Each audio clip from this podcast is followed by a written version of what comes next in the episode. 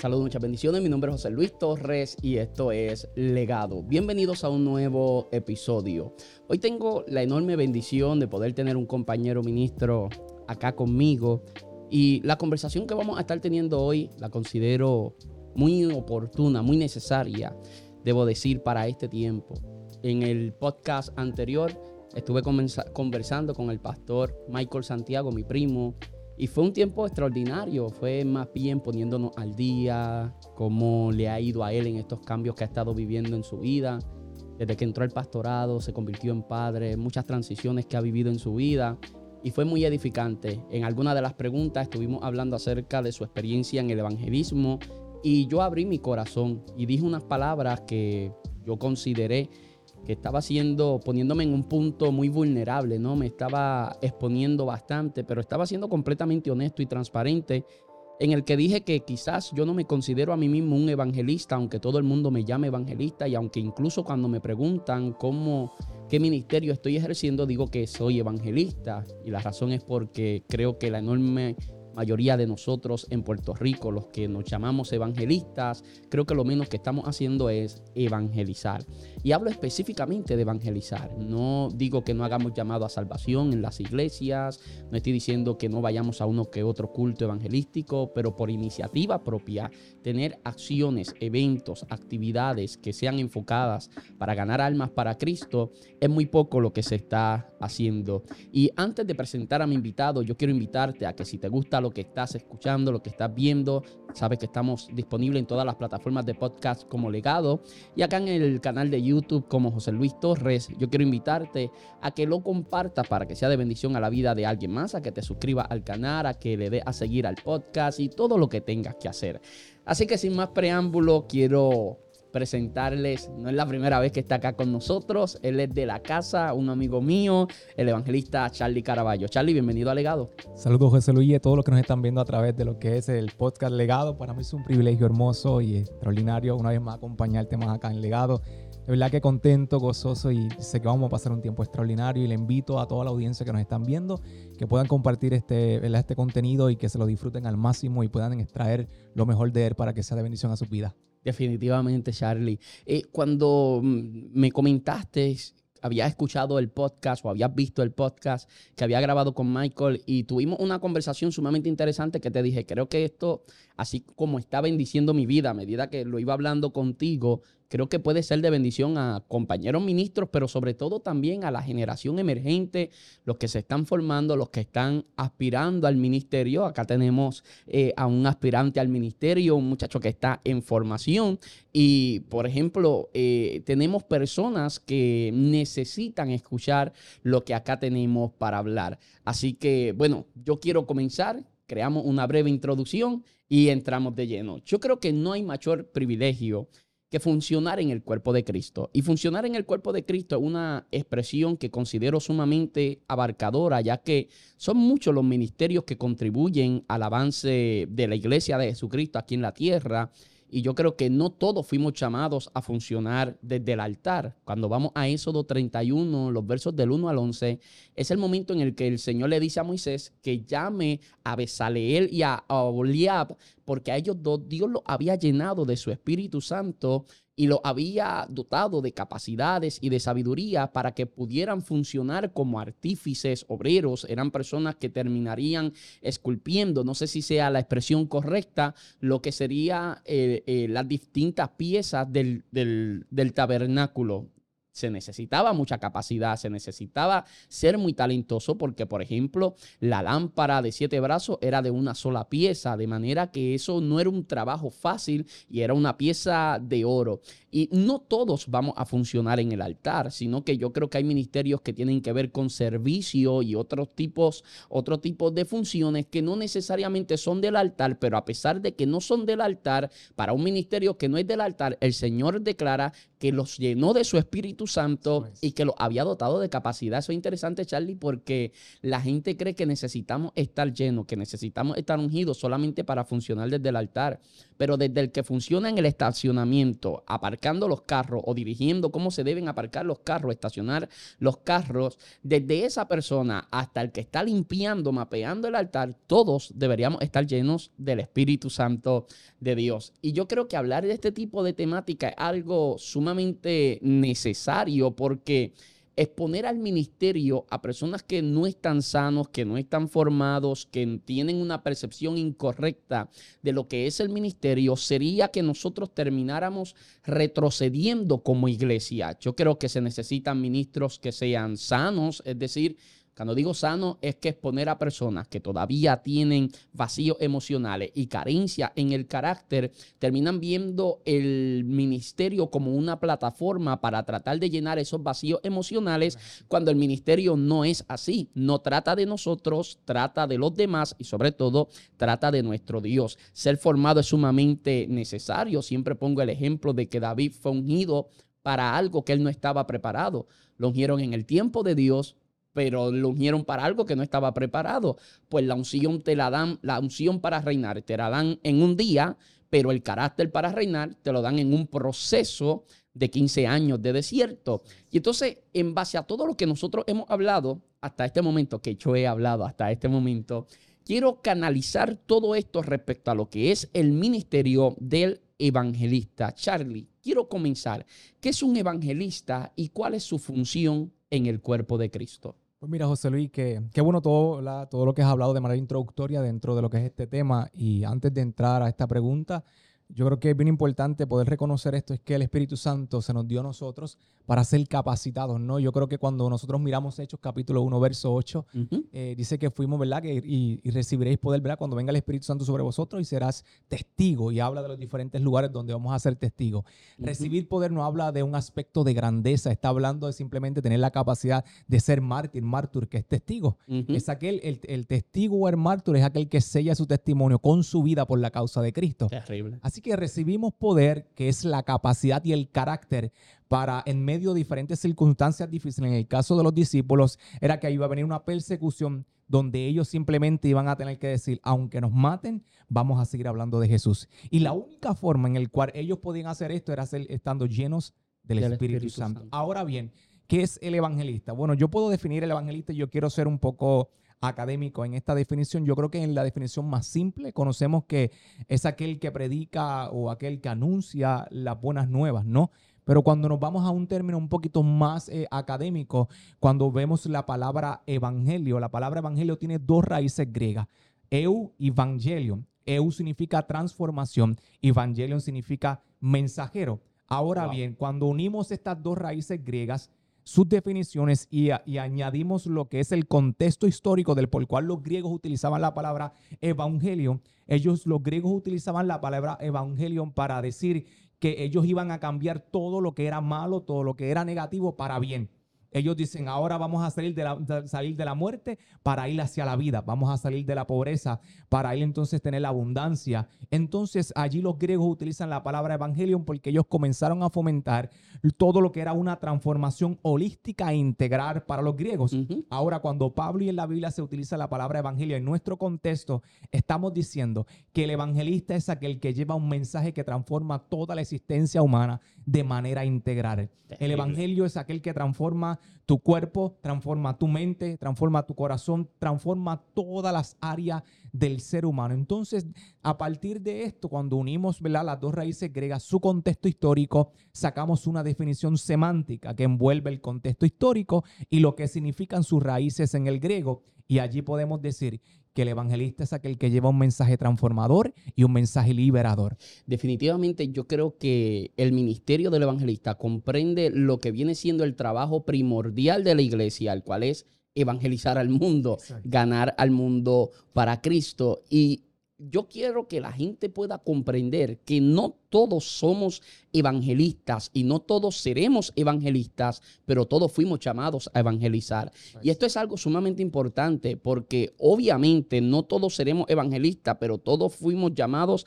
a evangelizar y el llamado a evangelizar no tiene por qué darse en unas condiciones donde haya lo sobrenatural involucrado, sino que simplemente esto tiene que suceder por un compromiso con la misma palabra del Señor y lo que la misma palabra nos llama a nosotros a hacer. La palabra o el título evangelista solo se encuentra tres veces en la Biblia. Lo tenemos en Hechos 21.8, en Efesios 4.11 y en segunda de Timoteo 4.5. Pero aquí es lo interesante porque esto precisamente refuerza lo que acabo de decir, de que no todos seremos evangelistas, pero todos fuimos llamados a evangelizar. Pues Timoteo era un pastor joven, pero a pesar de ser un pastor joven cuya responsabilidad era pastorear esa comunidad de fe en específico, Pablo le exhorta a que haga obra de evangelista. En 2 Timoteo 4:5 le dice, pero tú sé sobrio en todo, soporta las aflicciones, haz obra de evangelista y cumple con tu ministerio. Ahora, sin embargo, esa palabra griega que tú la pronuncias mucho mejor que yo, pero que a mí me cuesta poder, pronunciarla, evangelio, creo que es que se pronuncia. Evangelio o, evangelio. Evangelio.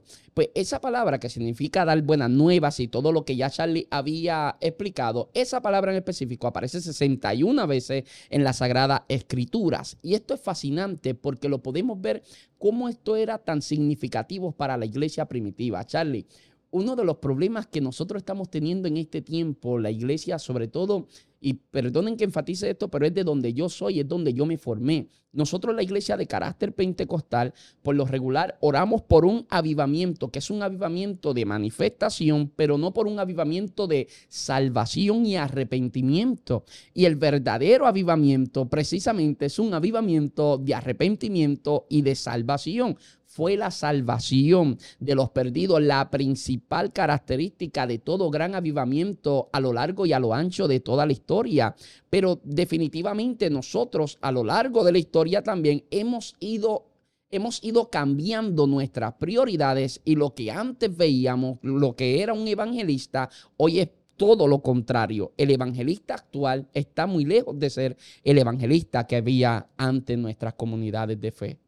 Sí, este José Luis, y, abundando un poquito en la primera pregunta, eh, cuando vemos la función del evangelista dentro del cuerpo de Cristo, ¿no? Tenemos que entender que cuando en Efesios capítulo 4, obviamente en el verso 11 y el verso 12 específicamente, que habla que es para la edificación, obviamente, de los santos en la, en la iglesia, esa palabra perfeccionar en el griego antiguo era utilizado con la idea de decir que eh, hablar de un tratamiento para reparar huesos rotos. Y de igual forma para reparar redes rotas. En otras palabras, que cuando nosotros somos parte del cuerpo de Cristo y los evangelistas están también para junto con el maestro, con el profeta, con el pastor, con el apóstol, todos son parte integral dentro de lo que Dios quiere hacer con aquellos que llegan un día rotos y son parte del cuerpo de Cristo, son parte de la comunidad de fe. Y nosotros con el ministerio de evangelista estamos ayudando a reparar gente, a que sean formados, a que sean edificados, a que sean fortalecidos para que para que ellos un día también se levanten a decirle, "Señor, también queremos servir, también queremos fungir en lo que tú nos has llamado a hacer." Nuestro ministerio como evangelista tiene una razón de ser muy importante, que es proclamar el mensaje mensaje que transforma, pero también tenemos una función dentro de nuestras comunidades de fe, que es ayudar a la edificación, a reparar la gente que está rota definitivamente, ya que mencionas la comunidad de fe, yo creo que el evangelista, no sé si sea la expresión correcta, cuando digo evangelista de oficio, hablo el evangelista per se, ¿no? Insisto en que todos fuimos llamados a evangelizar, aunque no todos seamos evangelistas. Y es que el evangelista, de una forma sumamente simple, resumida, es un predicador itinerante con una base y un respaldo eclesial. Y por eclesial me refiero a una iglesia local. Y nosotros podemos mirar un evangelista del Nuevo Testamento que resalta demasiado, que es Felipe, eh, y podemos mirar ciertas características en Felipe, como por ejemplo, voy a resaltar ocho, que fue un hombre comprometido, número dos, de buen testimonio, número tres, lleno del Espíritu Santo, número cuatro, tenía sabiduría aprobada, número cinco, un corazón de siervo, número seis, un servicio establecido, número siete, sometido a la autoridad, y número ocho, era recomendado por los ancianos ancianos de la iglesia primitiva. Yo creo que esto es confrontador para los que decimos ser evangelistas. Esto es muy confrontador cuando vemos todas las características que, con las que cumplía Felipe o las que podemos ver en Felipe. Y yo creo que es un buen barómetro para nosotros poder mirarnos y nosotros decir, estoy yo a la altura me falta acaso compromiso, el buen testimonio, estar lleno del Espíritu, la sabiduría aprobada, el corazón de siervo, el servicio establecido, estar sometido a una autoridad y ser recomendado por los, por los ancianos de la iglesia primitiva. Eso es algo extraordinario. Ahora, bien has hablado acerca de lo que es el evangelista eh, y creo que lo has desglosado de una forma magistral. Pero número dos, ¿Cómo se diferencia de otros ministerios, como por ejemplo el pastor, el maestro, el profeta, el apóstol? ¿Cómo se diferencia? Bueno, José Luis, mira, y todos los que nos están viendo y escuchando en esta hora, eh, importante cuando vemos esos ministerios también, bien hablé de los de, ¿verdad? Lo que se habla en Efesios capítulo 4, verso 11, nos está hablando obviamente del apóstol, yo quiero ser un poquito académico y valga la redundancia, José Luis, para el bien de, tu audiencia hermosa y con mucho respeto. Cuando hablamos del apóstol, allí el apóstol en el griego es apóstolé. Apóstolé cuando también tiene sus raíces apo y postolé y tolé que significa apo es enviado de un lugar a otro. Ese es el misionero. Claro. Habla, en fin, el apóstol termina siendo aquel que es conocido como misionero. ¿Por qué? Porque la palabra griega cuando se traduce al latín significa nitere. Nitere significa misionero. Y misionero es alguien que es enviado de un lugar y llevado a otro. Entonces, el, apóstol se encarga no tan solo de dar seguimientos a implantar iglesias, sino también a ir a otros lugares, también a proclamar también el evangelio, ¿no?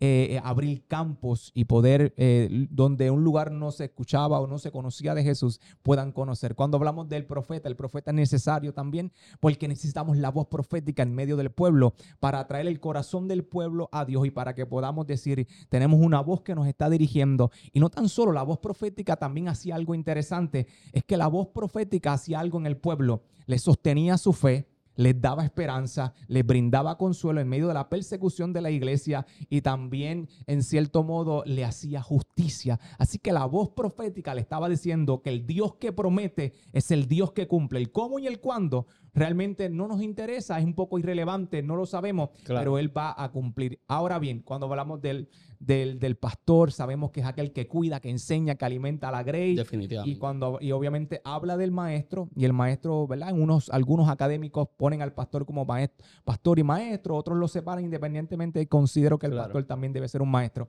Ahora bien, eh, el maestro obviamente enseña, pero necesitamos a alguien que gane las almas. Y ahí es donde diferenciamos el ministerio del evangelista de los demás porque tenemos que, entonces necesitamos a alguien que vaya por las vidas. Yo creo que el evangelista como un predicador itinerante es muy propenso a la inestabilidad. Y eso es sumamente peligroso y yo lo he vivido, sobre todo si no tiene una base congregacional. Yo creo que ningún ministerio en aislamiento puede llegar a ser efectivo.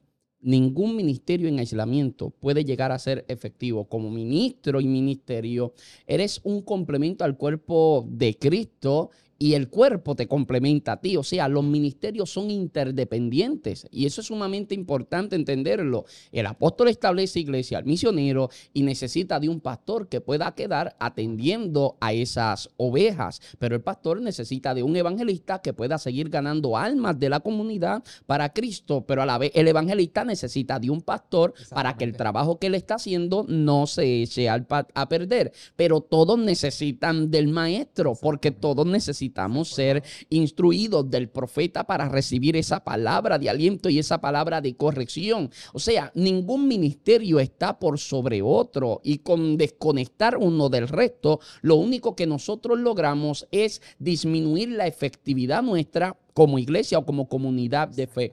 Precisamente ese fue el problema de Sansón. Si nosotros miramos el caso de Sansón, el caso de Sansón es un muchacho con unas capacidades extraordinarias, una gracia de Dios, un espíritu que se manifestaba en él, pero el problema de Sansón fue no tener a alguien que lo formara. De hecho, Sansón tenía un problema mayor que ese.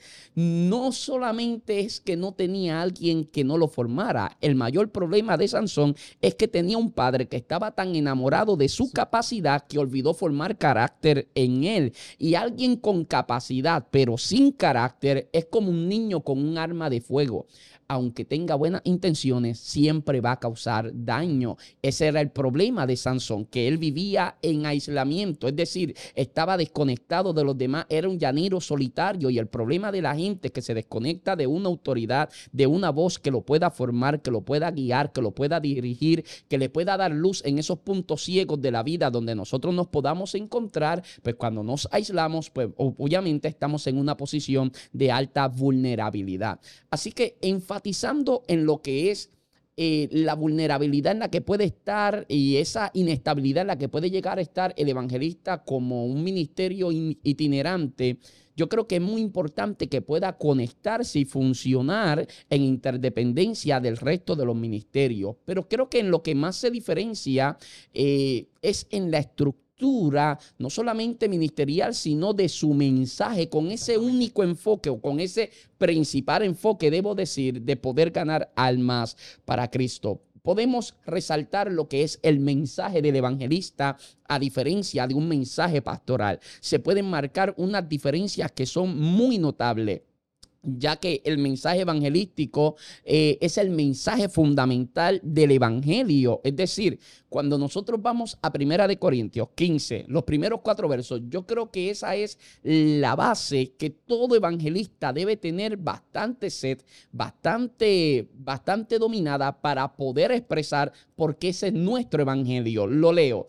Dice, además os declaro, hermanos, el evangelio que os he predicado el cual también recibisteis, en el cual también perseveráis, por el cual asimismo, si retenéis la palabra que os he predicado, sois salvos, si no, creísteis en vano. Porque primeramente os he enseñado lo que asimismo recibí. Número uno, que Cristo murió por nuestros pecados conforme a la escritura. Número dos, y que fue sepultado. Y número tres, y que resucitó al tercer día conforme a las escrituras. Si no creemos en esto, va nacido nuestra fe. Evangelista, el evangelista debe dominar esto y el mensaje característico del evangelista precisamente es que es un mensaje cristocéntrico. Lo vemos, en, lo vemos muy claramente en Hechos capítulo 8 cuando Felipe está predicando. Cuando nosotros vemos a Felipe que llega a Samaria, la Biblia dice que les predicaba a Cristo. Es decir, Hechos 8, versos 5 y el 12 también lo vuelve a reiterar, que lo que él predicaba era a Cristo. El problema que estamos teniendo hoy en día, Charlie, es que el mensaje con Cristo como centro, teniendo a Cristo como centro, ya no es un mensaje tan atractivo para las masas. Eh, eh, ya no es un mensaje que a la gente le agrade escuchar. Y por eso, donde hay una demanda, siempre va a haber alguien que ofrezca. Ese es el problema. Y como las masas, las iglesias tienen mentalidad de cliente, mentalidad de cliente, y, y muchos de nuestros líderes tienen mentalidad también de empresario, porque el cliente tiene la razón. Y si el cliente lo que quiere escuchar de esto, lo que hay que darle de esto. Pero vemos un Felipe, un verdadero evangelista, cuyo mensaje era cristocéntrico. Por supuesto que ahora eh, el mundo se ha vuelto más antropocéntrico, el hombre el centro, el hombre es, el, eh, todo se derriba en el hombre, todo cae en el hombre, todo se encierra en el hombre y no en la figura de Cristo. Y esto es sumamente peligroso porque un mensaje evangelístico que no tenga Cristo no nos sirve de nada. Una vez escuché a Roberto Lugo diciendo, ¿de qué nos vale tener un, un cristianismo sin Cristo? Cristianismo sin Cristo no sirve de nada, no nos sirve, Charlie. José Luis, y perdona que te interrumpa, es porque eh, en un momento dado eh, podía eh, escuchar a alguien que decía que tenemos demasiados predicadores hoy en día que se enfocan en lo que tenemos que hacer para Dios, pero se olvidan de la esencia de lo que es el, el Evangelio, que es lo que Dios hizo por nosotros a través de quien de Jesucristo, ¿no? Y a veces andamos muy enfocados, obviamente, con mensajes donde Cristo no es el centro. Lamentablemente, si Cristo es el centro de tu predicación, y obviamente hablando del Evangelio, sabemos que vidas van a ser transformadas. Donde no hay transformación es simplemente porque Cristo no ha estado y porque no has hablado de Jesús. Así que no podemos estar eh, alineando nuestros mensajes al gusto, lamentablemente, de las masas porque Mira esto y rápido para que pueda, cierro el paréntesis, donde hay gente que, que lamentablemente se convirtieron en, en, en, seguidores y los seguidores apelan a sus propios intereses, pero el discípulo siempre apela al interés de Dios, ¿no? Así que cuando tú no le das lo que ellos quieren, lamentablemente se van. pero cuando necesitan escuchar lo que realmente transforma sus vidas, entonces pues ya es otro asunto. Así que ah, eh, el Evangelio se centra en lo que Dios hizo por nosotros a través de Cristo. En la cruz del Calvario.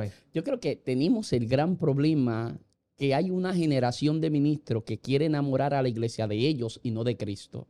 Ahí hay un problema fuerte, Charlie. Cuando yo como ministro quiero enamorar a la masa, a la juventud, a la audiencia de mí y no de Cristo. Yo creo que es importante que volvamos a que Cristo sea el centro. Y los que específicamente los que nos llamamos ser evangelistas, no porque el pastor trabaja tantas temáticas, siempre Cristo como centro, pero de siempre eh, va a, trabajar tantas temáticas, pero yo como evangelista porque es bochornoso y invitar a un predicador a un evento evangelístico y que te lleve un mensaje que no es evangelístico.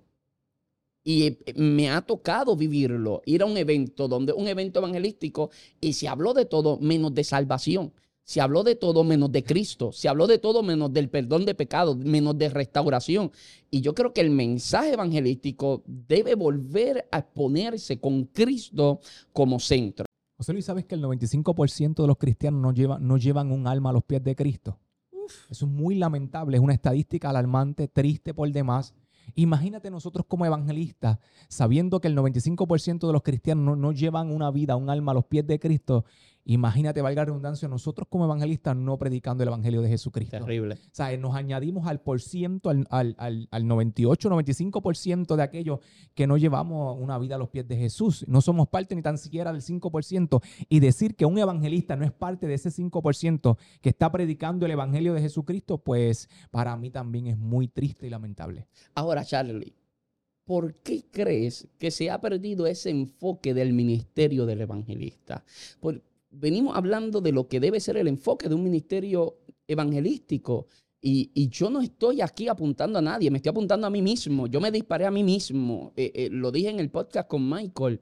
¿Sabe? Yo me disparé a mí mismo. Yo creo que yo dije en el podcast, lo que más nos hace falta a los evangelistas de hoy en día, a la enorme mayoría de los evangelistas, pero estoy hablando específicamente de mí, es volver a evangelizar. ¿Sabe? Ahora, ¿por qué crees que se ha perdido el enfoque del ministerio del evangelista? Les voy a hablar y a los que nos están viendo desde mi propia o de la, desde mi aspecto personal, mi historia personal.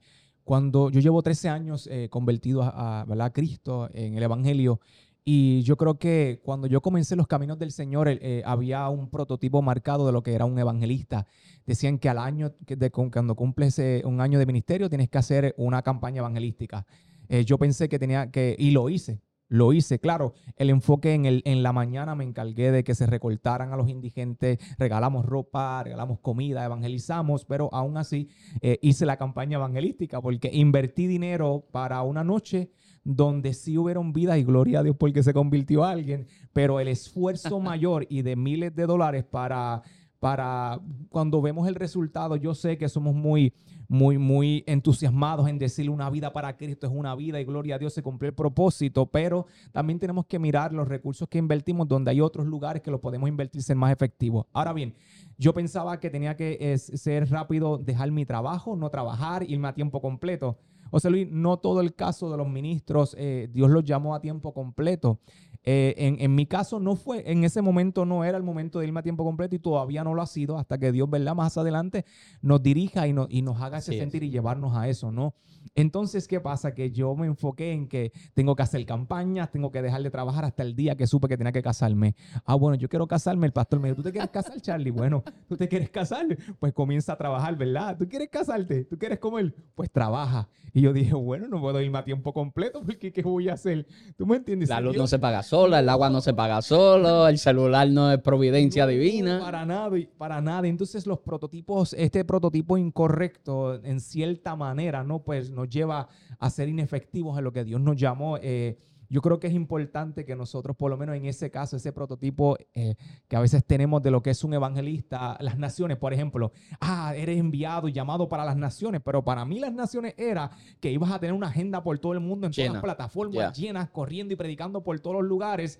Y yo dije, bueno, han llamado a las naciones, ajá. Y no, pero esto no es así. Cuando en el caminar con el Señor me di cuenta que no es así. En mi caso personal, yo dije, bueno, yo voy para las calles, voy a seguir trabajando, yo voy para las calles, seguiré eh, visitando a las personas necesitadas, trabajando con los indigentes en las calles, llegando a las comunidades, voy a seguir haciendo lo que Dios me manda hacer porque hay una pasión, ¿sabes? Yo creo que todos los evangelistas de una forma u otra, cuando sintieron el llamado de Dios, eh, eh, José Luis, lo sentiste tú, lo he sentido yo y nuestros compañeros lo han sentido, hay algo que arde en tu interior por hablarle a alguien de Jesús. Lamentablemente, por esta razón y por muchas más que tú puedes compartir, lamentablemente el enfoque se ha perdido de lo que es el ministerio evangelístico por muchas razones. Yo creo que se ha estado reproduciendo un modelo de ministro que está muy lejos de lo que es el modelo bíblico de casos como el de Felipe. Y la causa, tristemente, ha sido una generación de ministros desenfocados. Y a causa de que, hemos, eh, eh, de que nos hemos levantado una generación, quiero incluirme, una generación de ministros que quizás no hemos estado enfocados a lo que fuimos verdaderamente llamados a hacer, hemos proyectado una visión del ministerio que le hace creer a la nueva generación que eso es ministerio, que eso es ser ministro, que eso es ser un evangelista. De momento, cuando tú te proyectas de que tienes agenda llena, Dios nos está bendiciendo, estamos en tal, en tal, en tal, en tal país, tenemos una agenda sumamente comprometida, estamos haciendo esto, estamos haciendo lo otro. La, eh, realmente eso fue lo que fuimos llamados a hacer. Y aquí es donde está el, detalle. Yo sé que nadie debería definir el ministerio por otra cosa que no sea por lo que declara las Sagradas Escrituras. No obstante, nosotros no podemos evitar ser influenciados de aquellos que funcionan en aquello que nosotros aspiramos a hacer. De manera que hay una nueva generación que está mirando a los evangelistas y que está mirando a los ministros que están funcionando y que crean un concepto de que eso es ministerio, se crean una imagen, una idea que quizás está muy despegada de lo que es eh, lo que la Biblia nos está mostrando a nosotros. De momento creemos que ser un evangelista es hacer un evento anual donde puedan meter miles de personas, que un ser evangelista es tener una agenda sumamente cargada. Y estamos muy lejos de eso. Por eso yo decía, yo me considero más un predicador itinerante, un edificador, alguien que aporta, pero mm, la mayoría de nosotros que nos llamamos evangelistas no cumplimos con eso, Charlie. Nosotros no cumplimos con esto. Me llenó de gozo saber que hoy vamos a hablar de esto y verte ayer que estabas precisamente con la comunidad de fe a la que perteneces, estabas predicando con tu iglesia local, sirviendo y ganando almas para Cristo. Eso es extraordinario. Una vez alguien me, alguien me dijo, José Luis, ¿cuál es una de las experiencias más hermosas que has tenido en el ministerio? Y tú sabes que Tú puedes saber muchas canciones y te dicen, dime una canción y se te va la mente en blanco. Y tú sabes muchos títulos de películas, pero de momento te dicen, dime una película que te guste y de momento no te acuerdas de, ninguna. Y ese tipo de cosas que nos suceden, ¿no? Cuando la persona me pregunta, dime una gran experiencia que has tenido, eh, algo que te haya llenado y no se me ocurría nada, brother. Tantas cosas hermosas que Dios ha hecho a lo largo de estos 16, 17 años. Cosas extraordinarias, Charlie y no se me ocurría nada y de momento recordé un día en que yo entré en Facebook y vi que un muchacho puso, este fue el día que marcó mi vida para siempre, el día que acepté a Cristo como mi único y exclusivo Salvador. Y cuando vi el video, era yo el que estaba predicando.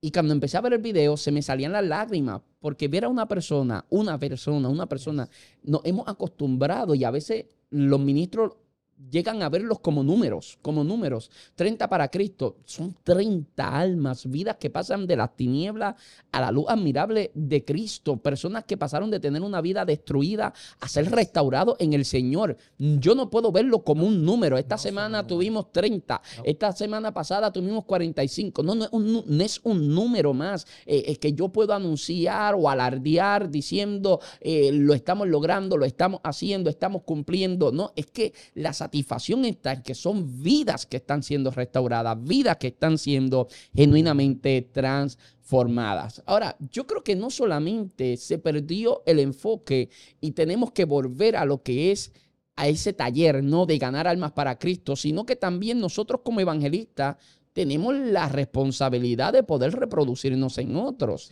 Eso forma parte de la intención del podcast legado, ¿no? Tratar de nosotros reproducirnos en otros. Cada invitado como tú que traemos acá, que pueda de lo que ha recibido impartir a esta nueva generación para que puedan eh, mantenerse enfocados en aquello que Dios le haya llamado a ellos a hacer. Y yo creo que nosotros siempre tenemos esa responsabilidad. Quiero que veas que Moisés, antes de morir, se dio a la tarea de escribir el Deuteronomio. Lo termina Josué, todos conocemos la historia, pero lo extraordinario del Deuteronomio es que es una segunda promulgación de la ley.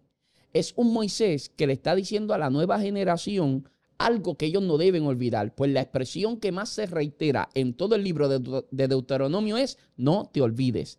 Y es un Moisés que está preparando a la nueva generación. ¿Por qué? Porque Moisés dice, lo que Dios hizo con nosotros fue extraordinario, sacándonos de Egipto, sosteniéndonos en el desierto, pero si ellos, que son los que van a entrar en la tierra prometida con la que nosotros soñamos todos estos años, se van a olvidar del Dios que nos trajo hasta aquí, perdimos el tiempo. De manera que Moisés dice, lo que Dios comenzó con nosotros tiene que desembocar en la vida de alguien más. El ministerio, el ministro, el padre de familia, el pastor, que no siente el peso de responsabilidad de formar a una próxima generación, de formar legatarios, de dejar a una persona que le dé continuidad al legado, termina siendo intrascendente. Tú puedes tener un ministerio sumamente poderoso y si no formaste a nadie, termina siendo relevante en tu tiempo, pero intrascendente en la historia. Por eso Moisés se da la tarea de formar a un Josué cuando yo no esté, alguien tiene que quedar que le dé continuidad al legado. Pero Josué no tuvo a otro como él. Y cuando comienza el libro de los jueces, comienza con una triste expresión en los primeros, segundo capítulo, diciendo que se levantó una nueva generación que no conocía a Jehová ni lo que Jehová había hecho por ellos y comenzaron a vivir a espaldas de Dios. Y continuamente en ese libro vemos cómo el pueblo vive sufriendo las repercusiones de esas malas decisiones. Así que como evangelista, no solamente debemos recuperar nuestro enfoque, que es a evangelizar, sino también tener el peso de responsabilidad de poder reproducirnos en otros para que las almas se sigan salvando. José Luis, yo creo que eh, es muy importante que puedas tocar esto y es que lamentablemente nos hemos enfocado en que yo soy el evangelista. Mira, yo siempre digo que una vez yo fui confrontado por el Señor en mi propia iglesia y era que eh, en un momento dado dejé de hacer todas las cosas hermosas que Dios me mandó a hacer como evangelista. Visitar a los enfermos, orar, salir a las calles, ir a los indigentes, a predicarle la palabra, hacer todas estas cosas lindas. Eh, y un día me presentaron en la iglesia como, como el evangelista de la casa. Me sentí tan mal porque en ese momento llegó a mi mente el que yo no estaba haciendo nada con los de mi iglesia y lo que hacíamos, ¿verdad? Por las vidas con los mismos hermanos de nuestra comunidad de fe. Me presentan como el evangelista de la casa, pero yo no estoy haciendo nada dentro de mi casa. Y para mí era muy triste, por eso yo me dediqué a formarte. Trabajamos con un ministerio de evangelismo dentro de la iglesia, lo cual cuando yo no esté, ellos, ellos están preparados y listos para seguir haciendo los Green Boxes, una caja verde donde estamos en las plazas, de allí se predica el evangelio. Yo les enseñé cómo ser efectivos dentro de una, de una plaza, estando sabiendo que el mensaje no se le está predicando a gente cristiana en una iglesia, estamos fuera, eh, están preparados para ir a predicar a los indigentes, a seguir haciendo esto, ¿no? Y yo me he dedicado a vertirme en otros. Yo creo que Dios nos está llevando eh, eh, ¿verdad? a mí, tanto a mí, a mi esposa, nos está llevando en una ruta muy linda e interesante que sabemos hacia dónde vamos, pero yo quiero que reconocer y saber que yo no soy el único evangelista de mi iglesia. Dios puede levantar a otros y eso es lo que estamos haciendo, no tan solo con gente que Dios llamó como evangelista, sino también a un equipo de trabajo que sabe que es importante la evangelización. Decía un evangelista en África que la evangelización es un mendigo diciéndole a otro mendigo dónde encontrar el pan. Tremendo, brother. Tremendo. Charlie, hablemos ahora de la necesidad del evangelismo virtual. Estamos en otra época, estamos en otro tiempo y yo creo que por nuestra edad nosotros vivimos esa transición hermosa háblame de la necesidad del evangelismo virtual. Bueno, pienso que todas las plataformas Dios las utiliza para, para alcanzar las vidas. Yo no tengo ningún tipo de problema. Hay quienes, ¿verdad, José Luis? Quizás podemos eh, concordar en que hay personas que no están de acuerdo. Nosotros creemos que Dios utiliza cualquier medio, cualquier plataforma para impactar y para hablarle a alguien, ¿no? Y yo creo que las plataformas digitales en el tiempo, en la era en la cual estamos viviendo, son muy necesarias. Hay tantas cosas que se pueden hacer dentro de lo que son las plataformas digitales. Eh, yo creo que uno, una de las cosas que yo he hecho y que hemos dentro del equipo de evangelismo Global y Liga Bíblica es compartir nuestro testimonio en tres minutos y hacer grabar un video y subirlo a la plataforma y compartirlo, ¿no? Eh, eh, se puede predicar si haces un evangelismo, si estás desde la iglesia, que puedas transmitir las prédicas, puedes transmitir lo que se está haciendo para que otras personas. Sabemos que no todo el mundo va a llegar a la iglesia y podemos alcanzarlo desde el lugar que donde ya. ¿Ves? Yo creo que para los que sí asisten y se congregan en una iglesia, no es la excusa para quedarse en casa, ¿no? Ahí vamos, ahí vamos. Pero, pero, pero eh, sí creo que hay gente que tiene eh, discapacidades, problemáticas de salud. Yo tengo personas, yo trabajo con pacientes en etapa terminal. No todo el mundo. Hay gente que me llora diciendo, capellán, yo no quisiera ir a la iglesia, pero no puedo ir a la iglesia. Entonces, ¿qué hacen? Eh, dependiendo sus comunidades de fe y creencias, si, ¿verdad? si es de la iglesia tradicional, pues le ponen la misa. Para darte un ejemplo bien hipotético y sencillo, si no le ponen el culto y ellos lo ven desde su casa. Así que lo más cercano que pueden tener y escuchar de Dios va a ser a través de una plataforma digital para un cierto grupo de personas. Por eso siempre es importante poder alcanzar lo más que podamos. Yo creo que cada día el mundo se inclina más a lo digital y luchar contra ciertos cambios es una pérdida de tiempo. Ahora, la iglesia no está para perseguir las tendencias, pero debe estar al tanto de ellas, porque solo de esta manera nosotros sabremos hacia dónde es que nosotros tenemos que apuntar. Pablo escogía la metrópolis para evangelizar precisamente porque eran lugares concurridos y yo creo que hoy en día no existe un mayor lugar hacia, hacia el que el mundo le esté prestando atención que no sea a las redes sociales y a la era, a, a todo lo que es plataforma digital. Charles Spurgeon decía que todo predicador debe tener en una mano la Biblia y en la otra el periódico. Eso hoy en día sería el celular o las redes sociales.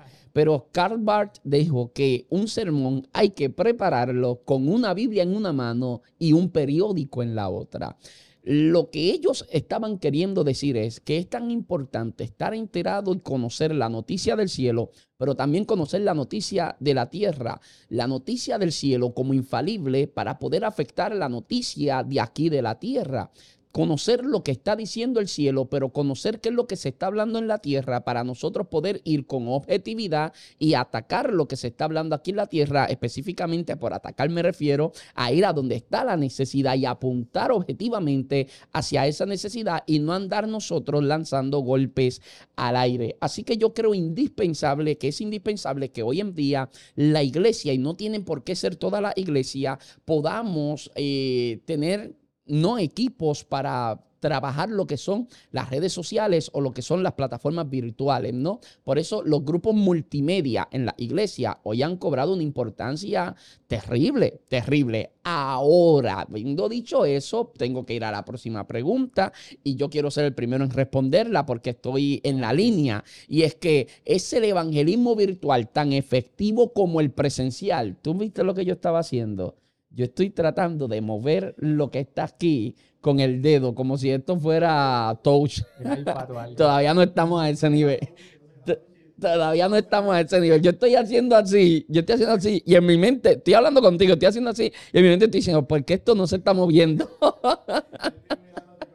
sí, yo estoy como que, ¿qué está pasando aquí? Ahora, eh, estoy hablando de la importancia de que la iglesia se meta ahí en, en, lo virtual, pero el evangelismo virtual es tan efectivo como el presencial. Bueno, al presente es una necesidad poder ministrar a través de los medios. Yo creo que es una necesidad y si nos resistimos a eso, nuestra efectividad como iglesia, sobre todo con las nuevas generaciones, terminará mermando. No obstante, el formato virtual es un recurso de alcance que tiene la iglesia hoy, pero no significa necesariamente que sea eh, que que sea mejor que el evangelismo personal o presencial. No significa que sea mejor.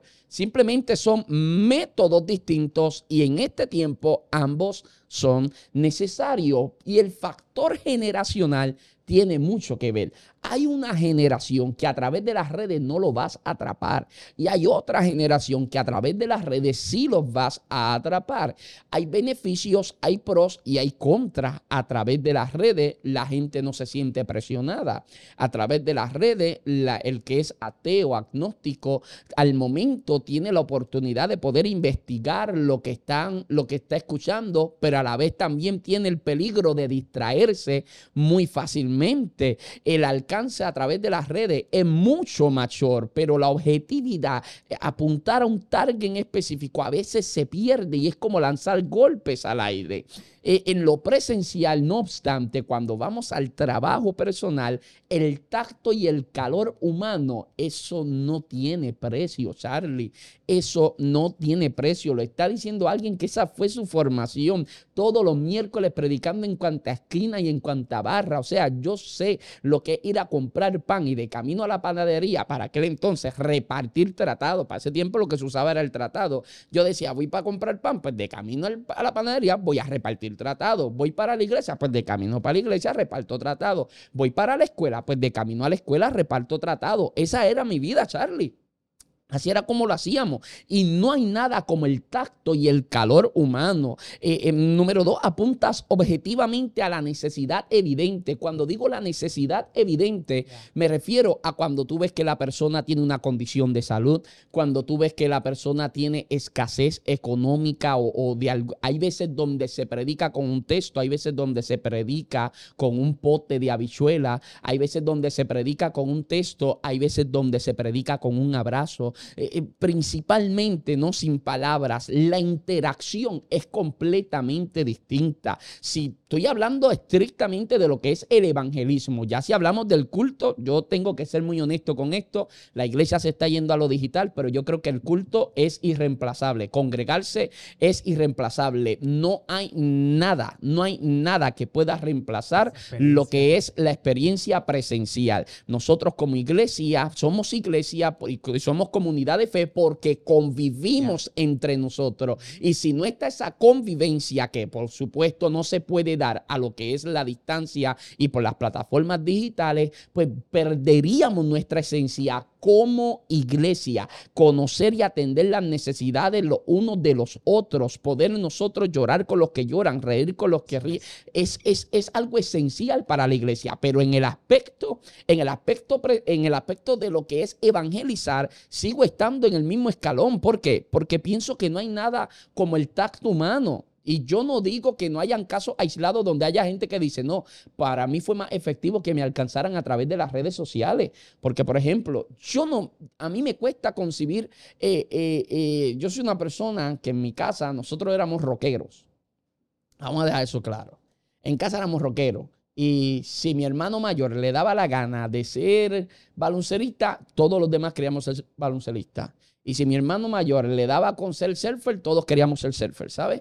Así era en casa. Y en casa, pues todos fuimos rockeros. Nosotros nunca fuimos mucho de, reggaetón, de reggaetón ni de nada de eso. Eso no, en casa no, no, éramos así de reggaetón ni de nada de eso. Eh, y a mí antes me costaba entender cómo se convertían almas a través de una canción de reggaetón. Eso a mí me costaba entenderlo hasta que conocí una persona que me dijo, no, yo me convertí escuchando una canción de reggaetón cristiano. La canción me tocó tanto, Dios a través de esa letra me tocó tanto y me ministró tanto que fui, busqué del Señor, me reconcilié con Él y tuve una experiencia con Él. Yo no lo podía entender. O sea, hay casos y hay casos, brother. Dios usa el que sea, como sea, como quiera, porque Él es soberano. Él es soberano y lo mismo sucede con lo que son las plataformas virtuales, pero yo tengo que insistir en que no hay nada como lo presencial, Charlie. No existe nada como eso.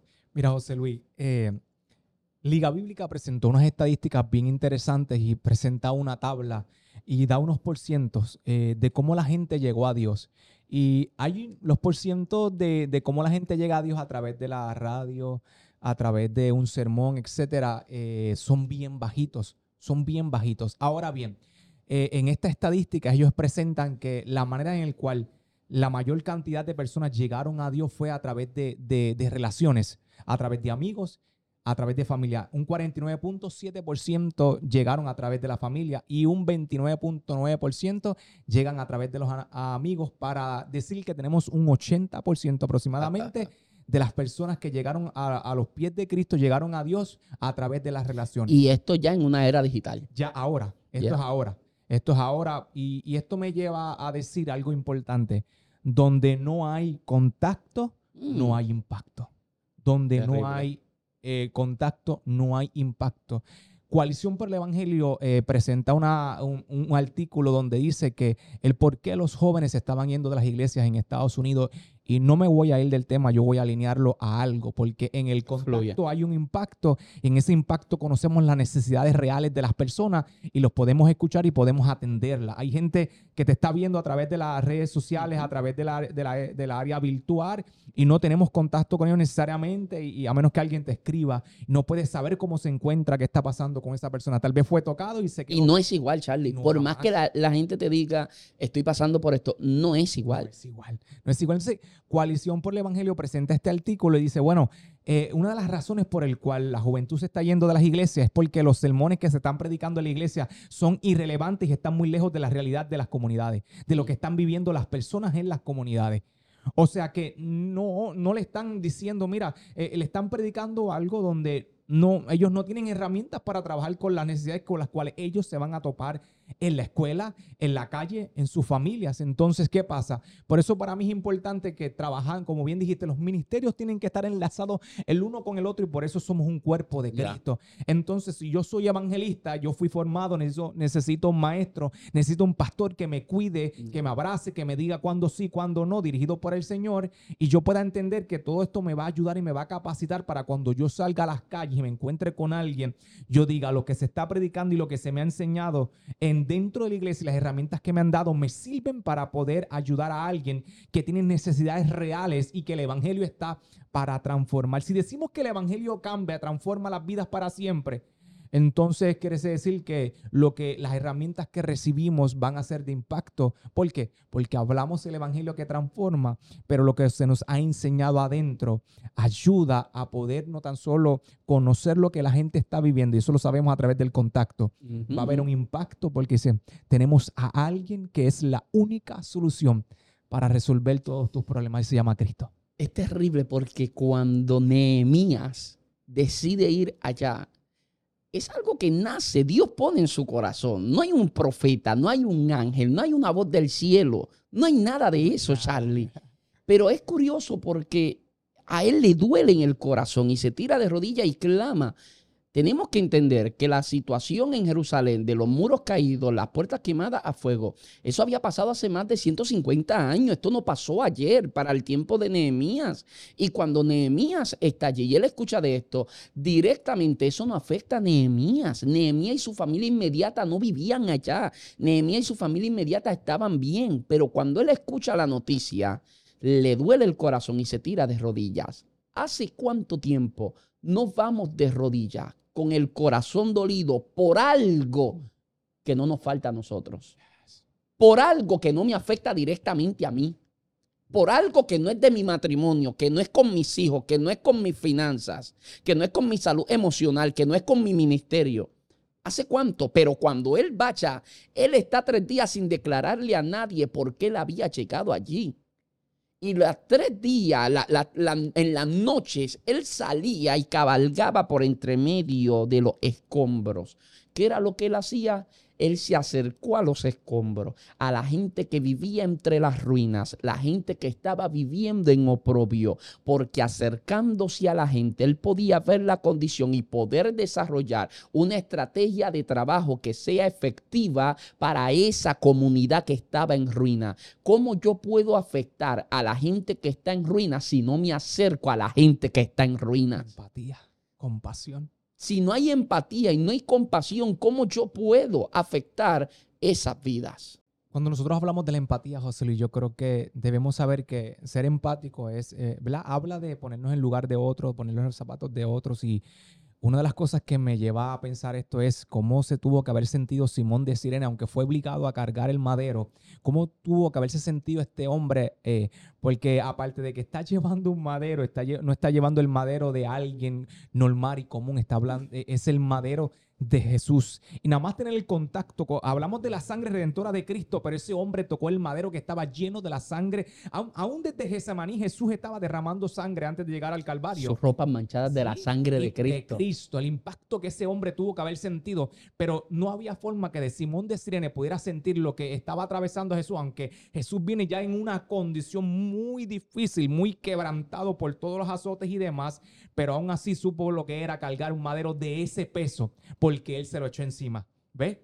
se echó encima y no es hasta que tú puedes comprender el dolor, el sufrimiento de otro, hasta que te detengas y digas, ok, ven, ven conmigo, yo voy a ponerme en tu lugar. No es que estés sintiendo necesariamente lo que tú sientes, pero voy a, en cierto modo, la empatía habla de eso, de hacerte con ellos. La compasión, la compasión significa sentir y accionar. Cuando miramos la compasión desde lo que Dios hizo con nosotros a través de Cristo, cuando Dios tiene compasión del ser humano, está hablando, es que yo estoy sintiendo su dolor y ahora yo voy a reaccionar a eso. ¿Sabes cómo voy a accionar? Entregando mi único hijo. Compasión dice que las misericordias de Dios son nuevas cada mañana y que es desde la eternidad hasta la eternidad. Está hablando que misericordia es lo mismo que compasión, que significa todos los días de tu vida, cada vez que te levantes, no importando cómo te acostaste, Dios te está diciendo, yo estoy sintiendo tu dolor y me voy a mover para ayudarte y mi compasión, mi misericordia se extiende desde la eternidad hasta la eternidad. Siempre estaré a tu lado sintiendo lo que sientes y no te voy a dejar sintiendo lo que sientes, me voy a mover a ayudarte. De eso se trata. La ruta de la Pascua, para un momento dado en contexto histórico, decía que la gente salía de la miseria a la riqueza, de la muerte a la vida, y se conocía como la ruta de la Pascua. Y el Cordero Pascual es Cristo, y Él tuvo compasión por nosotros, nos sacó de la ruta de la muerte para llevarnos a la ruta de la vida. Por eso Jesús es el camino, es la verdad y es la vida. Terrible, terrible. Hay algo lindo esta, este día, este episodio de verdad se siente algo especial. Charlie, vamos a cerrar hablando de estrategias prácticas de evangelismo o cosas que deberíamos mínimamente considerar al momento de nosotros evangelizar.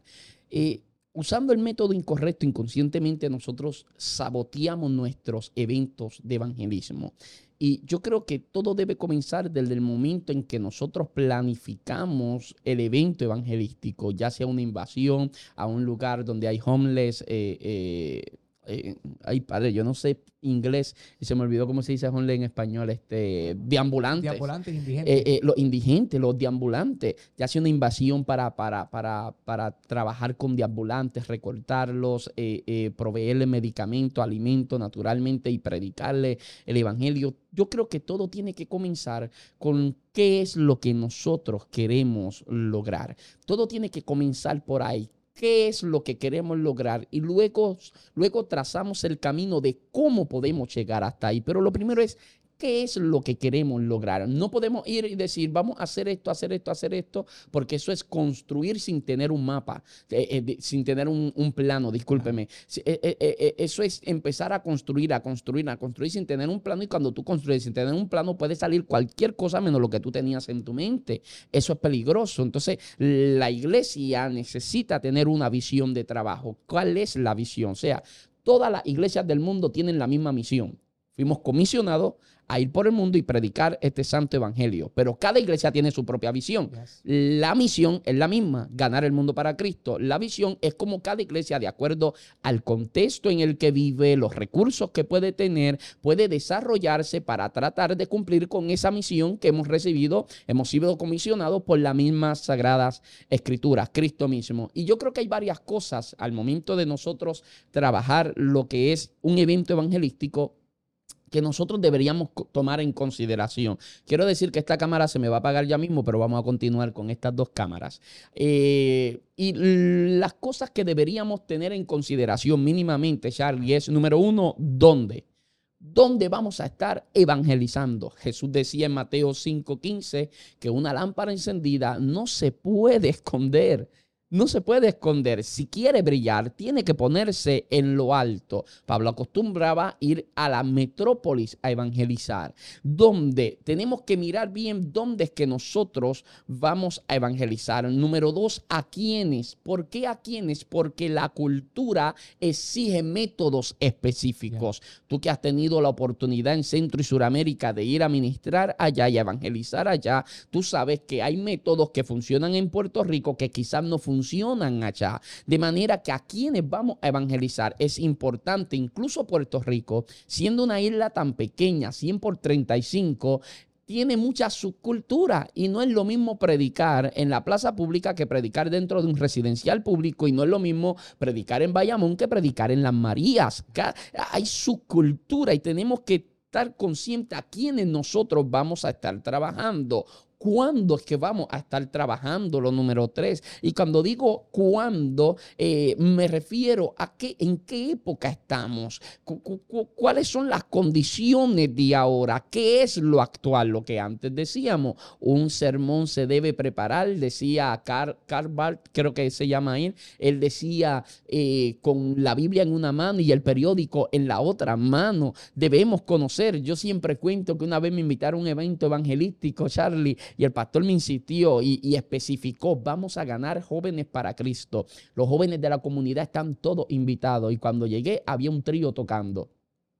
Entonces, no hay nada de malo con la música de cuerda, no hay nada de malo con eso. El problema está que eso es una estrategia mal utilizada porque no se tomó en cuenta a quienes estamos evangelizando. Si este evento hubiera sido dirigido a personas de la tercera edad, ese es el recurso correcto porque atractivo para ellos. Pero para los jóvenes, una música de cuerda no es atractivo para los jóvenes de la actualidad. Y entonces ese, ese, esa situación, esa situación hizo que el evento no, no pudiera ser tan, tan contundente como pudiera haber llegado a ser. Entonces, Sí, igual se convirtieron como 25 personas esa noche, Charlie. O sea, pero la juventud, que era el enfoque, no se acercó.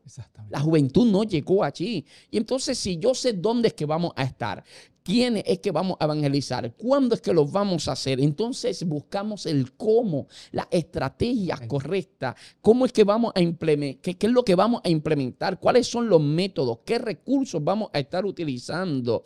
De manera que nosotros necesitamos conocer el contexto, la cultura, la gente, la población, las condiciones en las que se encuentra, porque si yo voy, si yo voy, yo, yo no puedo ir a predicar a un una urbanización donde quizás puede estar la enorme mayoría de las personas sanas, personas quizás de clase media, ir allí a llevar compra no es lo mismo que ir a un lugar como tú has estado en un vertedero, creo que es en Guatemala, en un basurero en, eh, eh, eh, en Guatemala, llevando recursos, ayudando a las personas, trabajando. Ustedes conocieron el lugar, sabían para dónde iban, para, porque conociendo el lugar a las personas y la condición, entonces podemos ir y llevar los recursos necesarios necesario y trabajar a la gente con ese tacto, con ese calor humano. Se hizo un viaje expiatorio para poder evaluar las necesidades para luego atender. Que era lo que estaba haciendo Nehemías caminando entre las ruinas, caminando entre las ruinas. Si yo no me acerco, ¿cómo puedo ser efectivo? Claro, ahora, ahora somos intocables los evangelistas. Ahora los evangelistas no nos pueden tocar, ¿no? Y, y ese es el problema, que nos hemos vuelto tan intocables, que estamos tan alejados que ya no conectamos con la gente que está en ruina porque hace tiempo que no caminamos en entre las familias que están viviendo entre las ruinas. Y para que tú cierres, Charlie, quiero agregar que el mensaje, yo creo que una de las formas más eficientes de evangelizar, de forma resumida, una de las formas más eficientes de nosotros evangelizar es hablar el lenguaje que la gente entiende. Charlie, hablar el lenguaje que la gente entiende. Carlos Anacondia en su libro Oíme bien Satanás debe estar por ahí. Carlos Anacondia decía, el mensaje debe ser predicado de tal forma que el que lleva años sirviéndole al Señor pueda ser edificado, pero que el que ha llegado por primera vez también pueda ser transformado.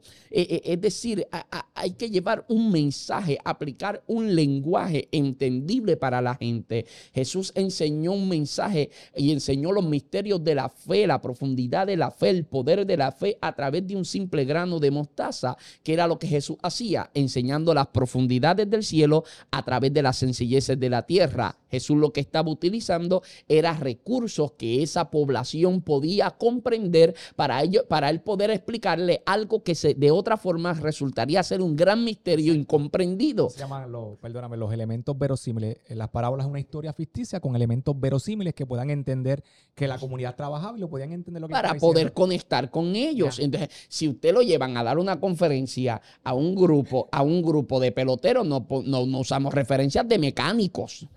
¿verdad? No usamos referencias de mecánicos. Entonces, yo creo que es algo que se cae de la mata, de manera que nosotros necesitamos comprender eso. Si nosotros estudiamos todo eso, podremos entonces aplicar las estrategias correctas para ser e, efectivos al momento de evangelizar. José Luis, un día me encontraba con nuestro amigo, eh, eh, amigo Roberto Lugo en, recuerden, Nicaragua. Y Robert, lo quiero tener aquí, ¿sabes?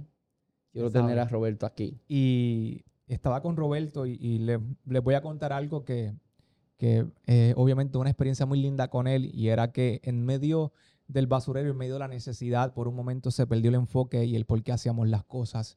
Porque esta- estamos tan, tan virtualizados, si es la palabra que podemos utilizar, que, que lamentablemente donde quiera que vamos queremos sacar nuestras cámaras. Yo sé que hay que Ujú. sacamos fotos, videos, pero yo, te- yo siempre digo que a pesar de lo que lo podemos hacer para darle evidencia de los que apoyaron y aportaron, Claro. tenemos que ser bien discretos a la hora de tirar fotos y en la manera no puedo ser muy directos porque hay gente que se ofende. Me ha pasado en Guatemala, en diferentes lugares.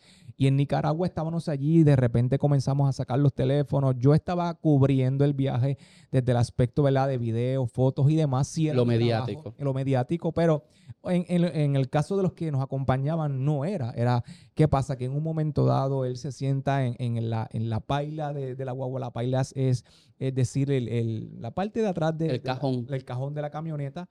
Y él se comienza a sentar y comienza a meditar. El Espíritu Santo comienza a ministrarle. Claro, él me lo cuenta después que nos vamos, eh, nos, vamos hacia nuestro lugar y donde íbamos, estábamos hospedados. Y él me cuenta de camino y me dice, hijo, nunca puedes perder de perspectiva el por qué hacemos las cosas.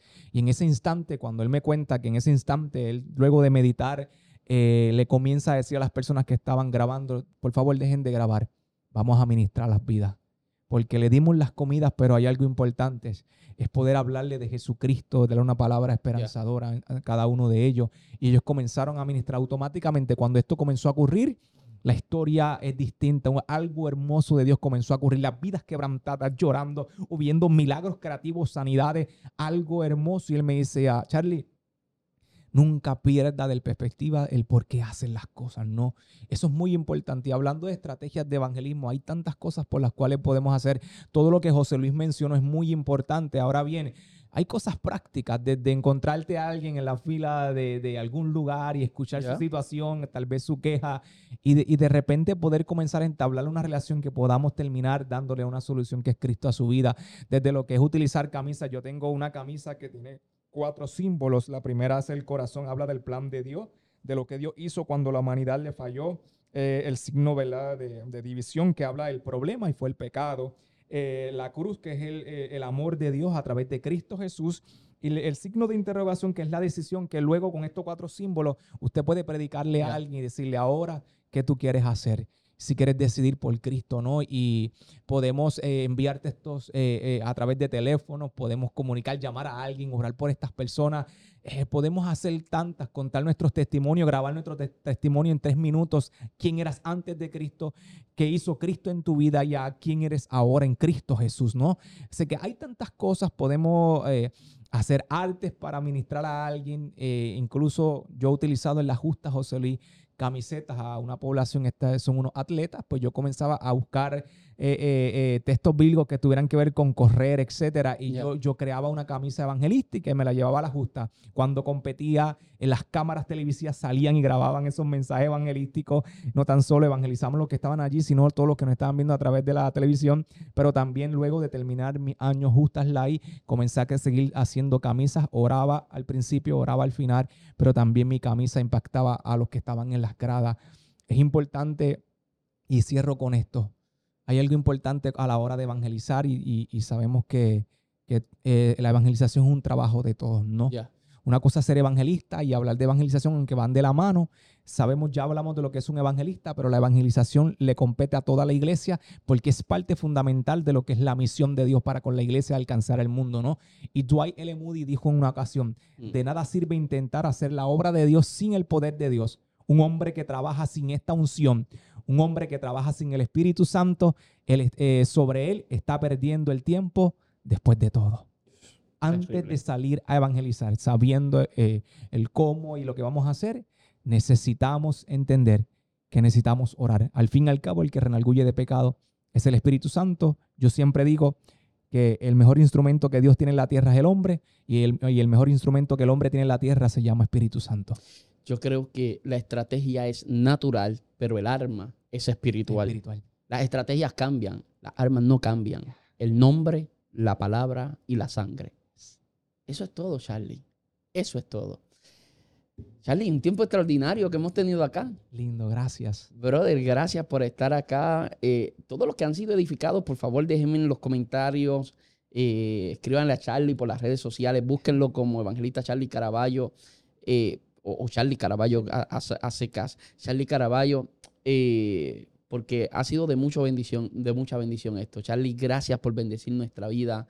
Gracias. Charlie va a estar acá próximamente hablando de otro tema que no sabemos cuál va a ser, pero va a estar acá hablando con nosotros, compartiendo con nosotros y eres una bendición al cuerpo de Cristo, eres una bendición a mi vida, te honramos, brother, y gracias por estar acá con nosotros. Una última palabra, Charlie, y dónde conseguirte, por, por supuesto. Nada, me resta decir gracias, José Luis, gracias a toda la hermosa audiencia que tiene, sé que, que Legado ha impactado muchas vidas y yo sé que Dios ha hecho algo extraordinario a través de Legado, no tan solo en Puerto Rico, sino a través de las naciones. Yo soy testigo, soy fiel seguidor tuyo porque amo y honro lo que Dios hace a través de tu vida. Yo no tengo problemas ni de envidia ni de nada. Si hay alguien que apoya a los ministros y a la iglesia, el cuerpo de Cristo, soy yo. Yo lo sé. Y, porque amo servir y porque amo ser parte de lo que Dios está haciendo a través de otros y lo que Dios hace contigo me bendice a mí y yo aprendo mucho. Así que nada, eh, gracias una vez más y, nada, yo creo que eh, hagamos introspección en nuestras vidas, eh, compañeros ministros, la iglesia que está llamada también a evangelizar. sé que esto será de bendición para sus vidas y el mundo no necesita. Recuerde que un 95% de los cristianos no llevan un alma a los pies de Cristo. Hay mucho trabajo que hacer. Cristo viene, pero mientras Cristo viene hay algo que va al unísono en armonía y es la predicación del Evangelio. Dios les bendiga. Y no es tan difícil, no es tan difícil. Es invitar a ese compañero de trabajo. Yo no conozco una persona que haya llevado más compañeros de trabajo a la iglesia que mi hermano. Mi hermano que, a veces sale aquí hablando de los históricos, eh, Ángel Luis, a todos sus compañeros de trabajo, él los lleva a la iglesia. A todos. Porque quizás él no tiene plataformas como las que nosotros tenemos para poder alcanzar a las personas, pero no existe nada como el tú a tú. No existe nada como eso. Ese vecino, ese amigo que hace tiempo eh, eh, no va a la iglesia o que nunca ha ido a la iglesia, es importante. No es tan difícil, Charlie. Al fin y al cabo, no es tan difícil. Es romper, e, e, es, salir de ahí, es dar el primer paso. Eso es lo que necesitamos. Así que gracias por estar al otro lado. Gracias por compartir con nosotros este tiempo tan hermoso. Esperamos haya sido de bendición a su vida y si lo es, compártelo para que sea de bendición a la vida de alguien más. Será hasta una próxima oportunidad. Dios les bendiga.